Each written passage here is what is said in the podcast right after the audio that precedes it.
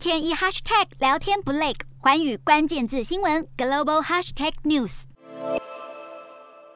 在这场乌俄战争中，比起偏向欧美国家，中国政府始终采取更加亲俄的态度。然而，从另一个面向观察，乌克兰身为中方“一带一路”的倡议伙伴，眼下局势动荡，也会间接损害中国利益。其中最明显的例子就是军武。在苏联时期，乌克兰就是军武制造的重镇，掌握许多联邦的军事科技研发。苏联解体后，很多工厂与技术落入乌克兰手中。随着乌俄关系逐渐恶化，乌国更是积极寻找其他军武买家，而这就是中国介入的大好时机。乌克兰制造。防空飞弹、军备运输机和太空卫星，并且以相较俄国更加便宜的价格出售，逐渐成为中国最主要的军事技术来源。许多俄罗斯不愿意出口到中国的关键武器都有乌国所提供，甚至连中方的航空母舰都有乌克兰协助建立。可以说，中国近年来军事力量的快速发展，乌克兰功不可没。这也能解释北京当局对于乌俄两国的角力格外保守谨慎的态度。如今，乌克兰一面依赖欧美国家支持，另一面却持续积极协助中国发展军务，盘根交错的军事外交网络更加凸显战争爆发之后各国步步算计的必要性。